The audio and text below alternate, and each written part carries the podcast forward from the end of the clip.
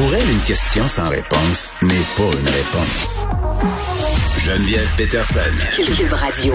Salut Vincent. Allô? La mère du tueur du Texas qui s'est exprimée pour la première fois publiquement depuis les funestes événements. Ouais, et euh, ça fait quand même beaucoup ré- réagir ce que dit Adriana Martinez, c'est la mère de Salvatore Ramos, donc euh, l'auteur de cette tuerie au Texas, euh, qui euh, qui parle donc euh, de son fils, mais euh, bon.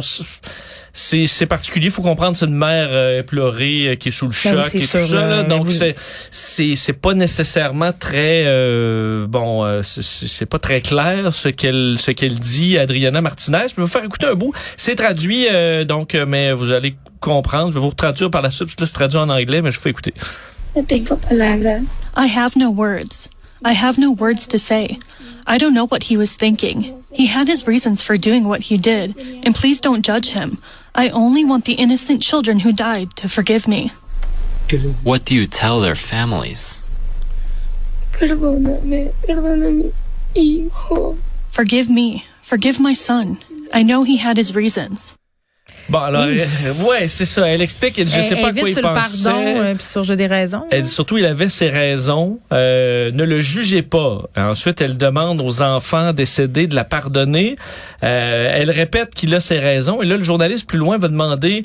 Euh, ça pourrait être quoi ces raisons? Puis là, c'est là que je dis que c'est flou. Là, elle dit euh, pour peut-être se rapprocher de ses enfants au lieu de porter attention aux mauvaises choses. Euh, Elle est un petit peu déconnectée, la madame. Ouais. Moi, je pensais qu'elle faisait référence parce que c'est sorti là qu'il avait été victime de bullying Oui. euh, et, et tout ça. Là. Mais en même temps, je veux dire, on s'entend que c'est pas parce que tu es victime de bullying que tu peux aller tuer du monde dans une école. Mais c'est souvent ça dans, dans la tuerie Ouais. de Columbine. C'était ça. C'est souvent un motif qui est amené. C'est ce qui revient d'ailleurs. Elle a dit que c'était pas un monstre, mais qu'il pouvait être agressif quand il se quand il se fâche. Euh, on sait que lui est allé acheter deux armes euh, d'assaut au moment où il a, il a, il a passé ses 18 ans. Et euh, d'ailleurs, dans ce qu'on sait de ce jeune homme-là, euh, tu le disais, là, on parle de bon bullying décrit par certains euh, comme étant là, le- la tête de turc de certains amis et qu'on le traitait même de school shooter là, à l'école euh, par moment. Donc, euh, on voit, il demeurait chez ses grands-parents aussi. On sait que c'est a tiré sur sa grand-mère. Alors, euh, sa mère, en tout cas dans l'extrait que vous avez entendu. Est-ce que c'est la mère de cette femme-là? Est-ce qu'on le sait? Euh, bonne question. Parce que question. ça aurait pu être la mère de son père aussi, là. Euh, mais tu sais, regarde, elle a des propos maladroits, Vincent, là, c'est en en point douter, mais mettez-vous à sa place deux secondes. Ton enfant vient d'aller tuer 21 personnes, dont 19 enfants. Euh, ça se pourrait que je sois incohérente, moi, Ouais, avec, puis que je me mette les pieds dans la bouche, moi, avec. Ça doit être... Écoute, je me rappelle, c'est la mère de Marc Lépine qui a fait des sorties des années plus tard et tout ça. Ces gens-là, tu sais, pour le reste de sa vie, cette femme-là, c'est la mère du tueur du Texas. là. Elle n'a plus d'autre identité que celle-là. Ça Comme excuse la en famille d'Alexandre Bissonnette, Oui. c'est un poids immense Ben qu'ils ont oui, apporté toute donc, leur vie. tu sais, je, je vais pas dire, ce, sont pas des victimes au même titre que les, les enfants qui ont perdu la vie, mais ce sont des victimes collatérales de cette tuerie-là aussi, les, les familles des gens qui ont commis ces gestes absolument épouvantables, puis qui ont rien demandé. Oui, euh, tout comme là, quand même, je, dans les dernières heures, est sorti la police euh, locale, le directeur du département, euh, qui confirmait euh, qu'ils ont pris la mauvaise décision là au niveau de l'intervention, parce qu'hier, il y a eu un point de Oui, presse, pourquoi? on l'expliquait. Là, c'est-tu 30 minutes, 60 minutes avant de rentrer dans le périmètre? Je, je suis pas sûre Ouais, que je, ben, en fait, c'est que, que, je comprends. ce qu'hier on a expliqué, c'est qu'il avait fait ses victimes en à peu près quatre minutes. Euh, avec, donc avec après ça, quand les de guerre. policiers ont attendu, ça a pris, euh, ça a pris très longtemps. là, on parle de jusqu'à une heure. Euh, mais c'est euh, parce qu'on voulait expliquer, c'est dire, ben, même si on était intervenu super rapidement, on aurait probablement sauvé personne. Sauf que euh, ils ont confirmé aujourd'hui, le directeur du département de la sécurité publique du Texas, là, que c'était une mauvaise décision. Il dit avec le recul, maintenant, bien sûr que c'était pas la bonne décision, c'était la mauvaise décision. Point final. Donc le fait d'attendre, euh, d'avoir les clés du concierge, euh, on sait que les policiers se sont présentés, ont fait face à des coups de feu et se sont euh, ont décidé de reculer, procédant à l'évacuation, mais sans faire l'assaut. Et on le sait, à Montréal, euh, il est À Dawson, on est rentré, on a poussé le tueur à être en mode défensif, puis pas à exécuter son plan, puis à avancer, puis à Oui. tuer du monde. Et les là. règles sont très claires pour les Oui. policiers. Il faut donner l'assaut, on On entre, on est en chasse active. Ce qui n'a pas été fait là. Et ça amène quand même la réflexion. Je C'est voyais- des polices indépendantes, là, c'est un corps de police engagé euh, par le privé, là, parce que des Non. fois aux États-Unis on a ça. Là. Ben, en fait, c'est- faut dire, il y a beaucoup de réactions sur les réseaux sociaux à Ouais. dire. C'est sûr que là, quand t'as as des tu as le droit d'acheter des armes tellement puissantes que quand tu te mets à tirer, les policiers Ben, ils sont pas- reculent et ben sont oui. obligés d'appeler le SWAT pour pouvoir intervenir pour Mm. faire face à cette menace-là. C'est peut-être parce que les gens ont des armes à feu un peu trop, euh, un peu trop puissantes. Oui. Donc clairement, même si ça aurait peut-être rien changé dans la procédure des policiers, clairement, il y a, il y a- y a- ça a fait défaut. Je comprends que, écoute, t'es un policier, tu veux quand même retourner à la maison auprès de tes enfants. là. Je comprends que tu peux avoir peur sur le coup de te faire tirer avec une, une arme d'assaut, mais c'est quand même pas la façon de faire euh, que les policiers auraient Puis, puis là, on a appris que ce jeune homme-là euh, avait manifesté le désir de tuer des gens au jour de ses 18 ans. Il a été incarcéré euh, à ce sujet-là il y a quatre ans. Ouais, Ça me effectivement. fait capoter, avait Vincent. aussi fait plusieurs alertes, euh, contacté une amie, enfin une amie, une connaissance internet en Allemagne, donc quand même quelques quelques drapeaux signaux. rouges. Euh, en même temps, Ça aussi, j'imagine qu'on va se pencher là-dessus. Il était dans- incarcéré dans des facilités pour jeunes à cause de ces menaces-là. Il disait, moi, le jour de mes 18 ans, je vais aller tuer du monde dans une école. ouais, si on regarde l'état des services peut-être à la grandeur des États-Unis, à quel point ils ils ont le, le- les ressources pour s'occuper de tous ces, même pas ces. Oh, mais red regarde, flags. Carl Giroir aussi à Québec, là, ça faisait longtemps qu'il y avait ce plan-là en tête. On l'a vu au procès, là, il en parlait, il en avait parlé des éducateurs spécialisés et tout ça. Mais je, je vais redire ce que Gilles Chamberlain dit, c'est que c'est facile rétrospectivement de dire ah on aurait dû le savoir, mais sur le coup il y a des gens qui n'ont pas pensé que l'indice de dangerosité était assez élevé pour entre guillemets garder cette personne-là. Mais c'est c'est quand même de savoir ça. Le- c'est crève-cœur en maudit pareil. Là. Tu Oui. dis on aurait pu l'empêcher. Comme le dossier de l'école euh, de Saint-Michel, là, où des jeunes ont été reconnus coupables Ben là, euh, cette heureusement, semaine. ben, ils s'en vont, en- ben, ils vont être en probation ces jeunes-là. Oui. Là, c'était quand même assez organisé leur plan. J'en parlais hier, minute par minute. Les sorties, on va mettre le feu. Euh, ça s'est jasé ces médias sociaux. Ça n'a pas eu lieu. Puis je trouvais ça tellement touchant. Le père Vincent d'un des petits gars qui était visé parce qu'il avait fait une liste ces enfants-là des personnes à abattre, qui disait aïe, ça avait pas été de la vigilance du monde de cette école-là, mon fils serait peut-être plus là aujourd'hui. Oui. C'est épouvantable. Ou, euh, tu sais, sur la, j'avais quand même la- à chaque fusillade du genre, j'ai toujours la réflexion parce que j'étais moi au Quand, euh, y a eu l'événement Sur Pauline Marois? euh, avec Pauline Marois. Ah, t'étais ouais. là? J'étais à quelques pieds de Hey, Pauline Marois quand elle a pas été prise. Je couvrais euh, l'élection, je sais pas parce que je suis un péquiste, je couvrais l'élection pour euh, pour mon poste de radio à l'époque. que tu prends le temps de non mais j'ai- non mais c'est ça. T'es neutre, Vincent, c'est correct. Et oui, tu- dans ma neutralité, j'avais couvert la CAQ, c'était plate, c'était rien passé à la CAQ et je, je m'étais déplacé vers le, le camp victorieux, hein, jadis, le camp victorieux du Parti québécois. Oui, fait Et, longtemps.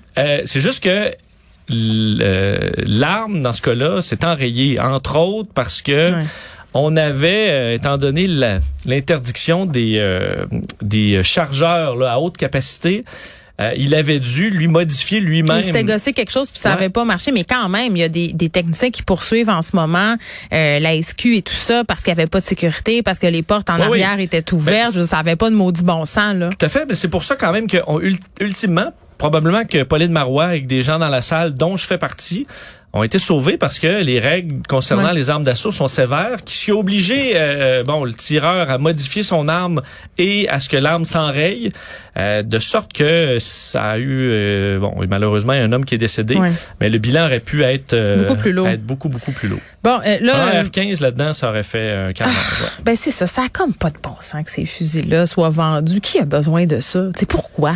C'est mais je voyais des photos. Il y là. a des photos. C'est un peu le concours chez certains euh, Les- Américains de qui en a le plus. Ouais. Et je voyais là, il y en a qui, écoute, ils remplissent leur patio euh, d'armes à feu. C'est une collection. Chaque enfant Mm. Mais Léa, a son gun euh, avec sa couleur.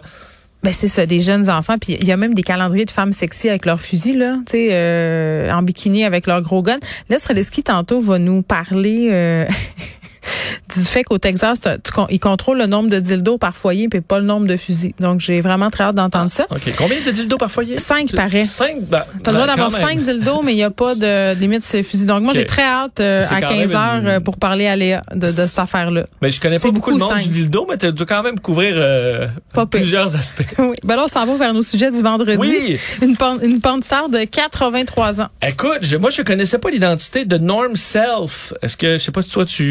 Non, mais ça, Écoute, aucune idée. Je pense, bon, je pense pas que t'es tombé sur, sur ces vidéos non plus. Euh, C'est par de la porn gérontologique? Ouais, porn gay gérontologique. Hein? Avec Norm Self. Pourquoi je parle de lui? C'est que, je, bon, écoute, je suis tombé sur cet article-là ce matin. Par hasard, Par complètement. hasard, c'est un homme de la Caroline du Nord, un ancien pasteur. Oh. OK? Lui OK. était pasteur, pendant 30 ans. Hey, je le vois, là, il se berce dans sa petite chaise berçante. Oui. Il a zéro l'air d'une porn star. Écoute, en fait, J, il a maintenant 87 ans. là. Il Oui. a commencé sa carrière de pornstar en 83. Lui a fait 30 ans à servir euh, le Christ. Euh, il a été marié, parce que les pasteurs le peuvent le marier avec une femme pendant, euh, pendant des décennies, mais il s'est rendu compte qu'il était gay. Euh, ça lui a pris une vingtaine d'années à faire son coming out, à être bien avec sa sexualité, et il a décidé, invité, selon l'histoire, par un proche, qui un ami, qui a dit, hey, on visiblement cherchait un homme plus vieux pour faire un film, un film porno, et il a accepté de le faire euh, pro bono. Disons. Et Oui. depuis ce temps-là, ben, fait plusieurs films et il a une carrière euh, de porn star depuis l'âge de 83 ans. Donc, il est à sa cinquième année euh, de film et ça lui a amené, dit-il, quand même une, une philosophie sur la vie, euh, Geneviève. Oui, mais je- je- moi, je comprends pas le moment euh, où tu, tu, tu t'es pasteur. C'est qu'est-ce qui le fait bifurquer vers le mauvais chemin? Je, je- il se confie-tu ça? C'est il a-tu tourné le dos à Jésus? Ben, il est docu- encore croissant? Écoute, il y avait un documentaire de Channel 5 que je là, j'ai pas eu le temps d'écouter, mais oui, c'est s'explique un peu sur son sur son parcours. Oui. Mais euh, écoute, ça a été un long processus là, sur Ben, euh, j'imagine pratiquement 83 50 ans. Oui. Euh, et là, il faut croire peut-être en disant, ben, je vais rattraper un peu le temps perdu. Euh, et c'est des films parce que j'ai juste vu, j'ai pas vu le film, j'ai vu la une image là, qui est dans le documentaire et ça semble être une espèce de partouze avec de jeunes hommes. là. Alors lui, euh, il se gâte là. Et puis il charge rien. Mais il est dans des films où visiblement il y a une clientèle peut-être pour ça. Et surtout, il dit que ce, la sexualité, ça devrait être traité comme un- une joie spirituelle de la vie et que ça l'a même rapproché de Dieu. Alors, je pense y La du- sexualité gay, Ouais. ça l'a rapproché de Dieu? pense- J'aime- tout dans ce que j'entends. je pense qu'il a aimé ça beaucoup, là. Parce qu'il s'est senti comme euh, C'est bien. un pouvoir avec toi? divin. C'est avec toi que je parlais que dans les maisons pour personnes âgées, c'était un véritable meat market. Il y avait un retour euh, des maladies transmises sexuellement Ben, et tout ça parce que ça y va. Puis les madames, tu sais, rendu à cet âge-là, Vincent, là, tu encore le statut des normes sociales en toi et moi par botte à bois. Fait que les madames, il n'y a pas beaucoup de monsieur, hein, parce que les madames vivent plus longtemps que les messieurs. Oui. Fait que les madames, ils partagent le monsieur. Ah, Pas nécessairement en même temps, mais là, ils oublient, ils, ils obligent. ben, le monsieur qui livre encore, euh, Oui, il est il- occupé. Ben oui, mais il y a des petits ITSS qui peuvent venir avec Oui. ça si ah donc euh, Et ça, ça doit faire des... euh, Ça doit faire jaser dans le... ah dans le parloir, quand une histoire cafétéria. comme ça qui, qui, qui circule. Mais entre autres, Norm Oui. euh, dit que c'est, euh, il va entre autres faire la promotion justement que la vie sexuelle ne s'arrête pas à un certain âge. J'adore ça, c'est parfait. peut continuer d'être en forme, d'ailleurs en pleine forme, alors pourra peut-être passer les 90 et euh, continuer sa nouvelle et dernière carrière et plus glorieuse carrière, semble-t-il, celle qui l'a ramené le plus près de Dieu. Bon, j'aime tout ça. Norm Self, si vous voulez le googler. euh. Moi, je l'ai déjà fait. Il ressemble d'un petit monsieur, euh, du colonel Sanders, en fait, Ah dans sa chaise mais- berçante. Euh, tu m'aurais dit ça, euh, je n'aurais pas cru là, si j'avais vu juste sa photo. Euh, les amateurs de sushi au Japon euh, vont être déçus. Euh, je termine avec ça. Euh, D'ailleurs, je me suis trompé, je t'ai marqué Japon, c'est à Taïwan, euh, Oh. ce- cette histoire-là. Euh, parce que, et je me souviens de l'histoire, j'en avais parlé, il y a euh, on- un restaurant de sushi qui avait à Taïwan fait une promotion en disant n'importe qui qui change son nom officiellement pour saumon euh, aura des sushis gratuits pour une table au complet, euh, donc pendant deux jours. Ben, C'est il me la- semble que je changerais pas mon nom pour avoir des sushis pendant deux jours, toi. Moi non plus, pas non? du tout. Tu Le voudrais problème- pas t'appeler mon petit ton? Hey, ton? Non, peut-être pas. Peut-être euh, éperlant. Dorade, De- moi. Dorade. Dorade Ouais. royale. Je serais prête. Ouais, mais là, euh, le problème, c'est qu'il y a plus de 300 personnes qui l'ont fait. Mais c'est devenu donc. viral sur les réseaux sociaux.